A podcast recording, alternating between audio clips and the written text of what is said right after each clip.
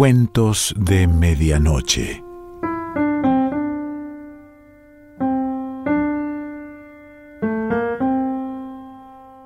El cuento de hoy se titula El recuerdo y pertenece a Felipe Trigo.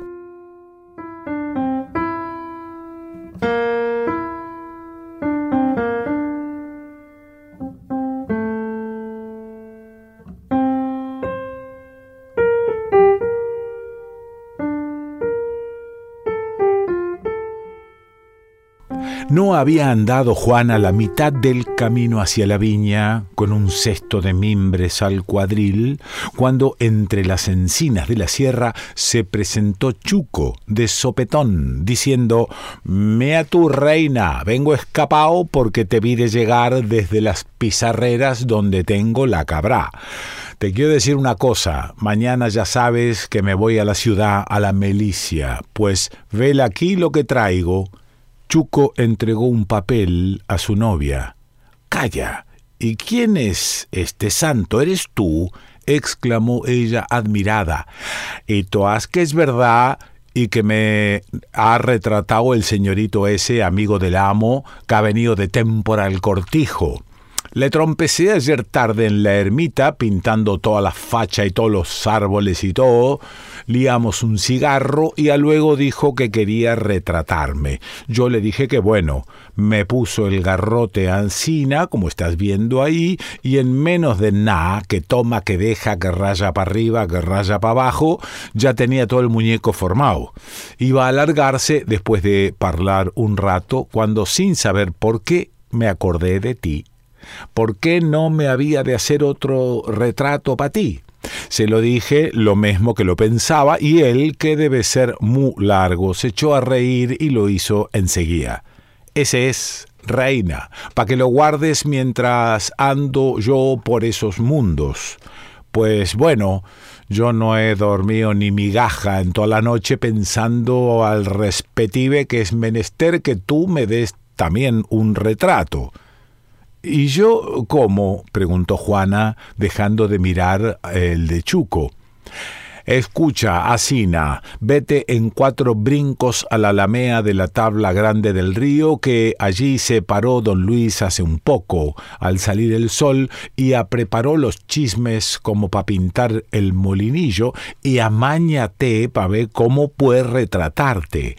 Anda, reina, no me voy a hacer sordao si al llevaros esta noche la jarra de leche no me le tienes. ¿Lo oyes? Que se me ha metido en la chola y no me voy aunque sepa dar un presillo. Gran Dios. ¿Y con qué cara iba la reina a presentarse a don Luis sin haberle hablado una vez siquiera? Chuco adivinó esta idea, pero adoptó un aire resuelto preguntando ¿No irás? Juana permaneció muda. ¿Que no? insistió el cabrero con su extremeña terquedad. Y como su novia continuaba en silencio, se echó el garrote al hombro, se acercó a ella, hizo una cruz y después de decir por esta que me llevan a presillo, se las tocó a paso largo, dejándola atónita e inmóvil. La reina, mote que Juana había heredado de su madre, a quien se lo dieron por limpia y buena moza, se llenó de pena comprendiendo que Chuco cumpliría su promesa al pie de la letra. Tras algunos momentos de duda, se enjugó los ojos y miró al valle, donde se divisaba el umbroso follaje de la ribera. Suspiró y alegre al poco, que para algo habían de servirle sus diecisiete años, partió ligera como una saeta hacia la tabla grande. Bah, si no conocía al señorito Luis, tampoco iba a pedirle un reino.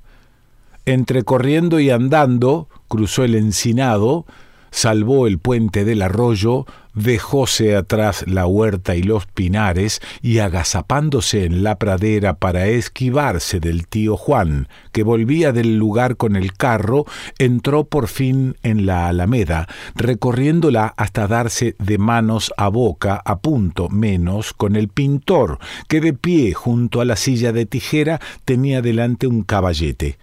Juana se paró y, arrepentida, trató de esconderse, pero el señorito Luis la había visto ya. Era inútil. Entonces, lanzando una imperceptible carcajada a un tiempo medrosa y atrevida, roja como una grana, se acercó a él, soltó el cobanillo y clavando los ojos en el suelo exclamó casi sin voz Yo soy la novia de Chuco. El señorito Luis había soltado los pinceles y miraba con sorpresa a la recién llegada. ¿De Chuco? ¿Qué Chuco, hija? preguntó en el colmo de la extrañeza. No conocía a Juana, que habitaba en el cortijo las dependencias de la servidumbre. De Chuco, el cabrero, de que usted pintó ayer en la sierra de la ermita, añadió Juana. Aguarda, con que tú eres, pues tiene Chuco una novia como una perla, murmuró el joven sonriendo. Bueno, mujer, Tú dirás lo que deseas. Al escuchar Juana el elogio, levantó la mirada hacia el señorito Luis y la bajó viendo que sus ojos derramaban sobre ella un incendio. Sin embargo, aquella flor y aquella jovialidad le dieron alientos para continuar. Sí, me lo dijo. Por eso me pidió un retrato para dejártelo. ¿No te lo ha dado? Vele aquí usted, me lo ha dado ahora que me encontró cuando iba yo por uvas a la viña y dijo que viniera al vuelo en busca de usted, porque me hizo la cruz para no dirse más que a Tau, en tanti yo no me diera maña para darle otro retrato que usted me haga. Bravo. Si no es más que por eso no hay que atarlo, porque no desairaré nunca a una muchacha tan salada. Siéntate. Esto va a ser a escape, y a fe que me alegro, pues así estarás en mi álbum junto a él. La noticia arrancó a Juana, que estaba rabiando por reír, una carcajada de alegría. Oye, dijo Luis en cuanto preparó los lápices y el álbum, tú eres muy guapa y quiero hacer un retrato bonito. Así no estás bien. En vez de continuar sentada, vas a echarte, saldrás mejor. Tu retrato será todo un cuadro. Así diciendo, la levantó del cesto, se lo puso de cabecera, obligándola a adoptar una postura caprichosa. Le cruzó los pies después de acostarla de lado y la hizo reclinar la cabeza sobre un brazo y rodeársela con el otro satisfecho de la actitud de la joven que temblaba a su contacto y seguía con el recelo en los ojos y el carmín en la cara esta maniobra, se fue a la silla sonriendo, sobrecogido por la inspiración de la belleza extraordinaria de la reina. Dibujaba Luis con el arrobamiento del artista que se deja absorber por su obra y una tras otra, sin saberlo, Dejaba escapar frases de admiración ardiente cada vez que su análisis descubría un tesoro de los mil de la belleza a la par atrevida y delicada de la reina. Sus palabras se clavaban en el corazón de Juana como flechas de oro, y Juana, por qué no decirlo, empezaba a impresionarse. Veía en el pintor la adoración a su hermosura, y ella, que siendo mujer nunca había sido admirada, no se daba cuenta, la pobre, de que el amor principia así. El amor, es decir, algo grande, algo que jamás sintió junto a Chuco, en su cariño de hermanos, descuidadote y tranquilo, cuyas raíces se perdían en el trato de la infancia. Bien visto, el señorito Luis era un cabal mozo. Tendría veinticinco años y Juana en su vida estuvo al pie de un hombre tan guapo, tan simpático, tan amable. Vaya si sabía decir algunas cosas. Decididamente ella se encontraba a gusto en la Alameda. Hasta el misterio del sitio que al pronto le había causado un vago temor comenzaba a placerla. Un vientecillo juguetón rizaba la amplia superficie del agua, prendiendo al sol en cabrilleos de oro y haciendo temblar en la opuesta orilla la imagen de los pintorescos matorrales de espinos y adelfas que la bordeaban, por detrás de los cuales el cielo extendía su fondo de puro azul. En mitad del río, como una gaviota nadando, se destacaba la casita blanca del molino, al extremo de una isleta vestida de sauces cuyas ramas colganderas se derramaban y mecían con languidez sobre la corriente apacible. Exceptuando el rumor lejano de la presa, el susurro de las hojas y el atronador ruido de los pájaros en los árboles, nada turbaba allí el silencio, si es que del silencio no son también las armonías de las brisas, de las aves y de las ondas. Solo necesitaba ya los últimos toques el dibujo. Luis lo terminó mientras decía con su acento medio apasionado y medio ligero, Oh chiquilla, si te vieras a ti misma, eres inimitable. ¡Qué diantre! La suerte anda muy mal repartida. De andar mejor, tú estarías donde tu hermosura fuese el encanto de todos.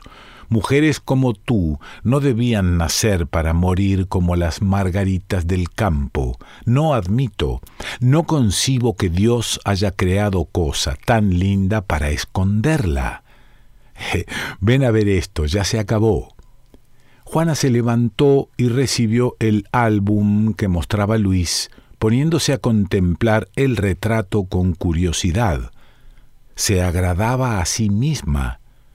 Nunca había tenido ocasión de mirarse en un espejo mayor que la palma de la mano, y no sabía cuánta era la gentileza de su talle. Dudaba de que la hermosura aquella fuese un reflejo de la suya. El señorito Luis, sin duda, había hecho la imagen tan graciosa únicamente para halagarla. ¿Esta soy yo? Esa eres. Chuco gana contigo el ciento por ciento. ¿Qué diablo? ¿No has sabido escoger novio? ¡Qué muchacha más tonta! Ahora voy con la copia para él. Trae el álbum. Por segunda vez colocó Luis bajo su lápiz un papel blanco, empezando a copiar el boceto, del que pensaba hacer despacio una preciosa acuarela. La reina no se saciaba de mirarlo. Por encima del hombro del joven, rozándole alguna vez con los cabellos, observaba la soltura con que trazaba líneas que iban reproduciéndola. En su propia cara sentía Luis respirar a Juana, que, absorta en la contemplación, no tenía conciencia de otra cosa. Luis sufría. El aliento aquel le deleitaba como el perfume purísimo e intenso de la flor de jara en las siestas de la solitaria montaña. Cuando ya esté hecha la acuarela, pensaba, le pondré un título que será un perfecto recuerdo tentación. De improviso, alargando el papel y volviéndose, dijo, Toma, y le dio el retrato y un beso que estalló como una palmada en la purpúrea mejilla de la reina. La sangre toda afluyó al rostro de la muchacha, sintió que se desvanecía, pero se repuso y sin pronunciar palabra, rápida como la luz, llevando el retrato en la mano y arrebatando el cesto al pasar, desapareció entre los álamos. Cuenta la fama es decir, no lo cuenta la fama porque es un secreto que solo puede contar la que lo aguarda, que hará tres meses, la noche de la boda de la reina y Chuco, cuando las amigas de aquellas atribuían su llanto a las naturales cosas que hacen llorar en estas ocasiones, ella oprimía contra su corazón el retrato trazado en la alameda de la tabla grande del río y suspiraba acariciando los recuerdos indelebles de las impresiones sentidas y de las palabras del pintor que habían hecho desfilar ante sus ojos fugaces visiones, más brillantes que una lluvia de estrellas.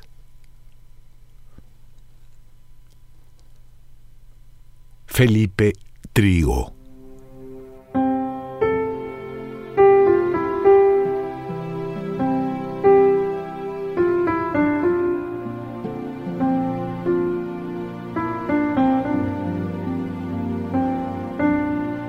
Cuentos de Medianoche.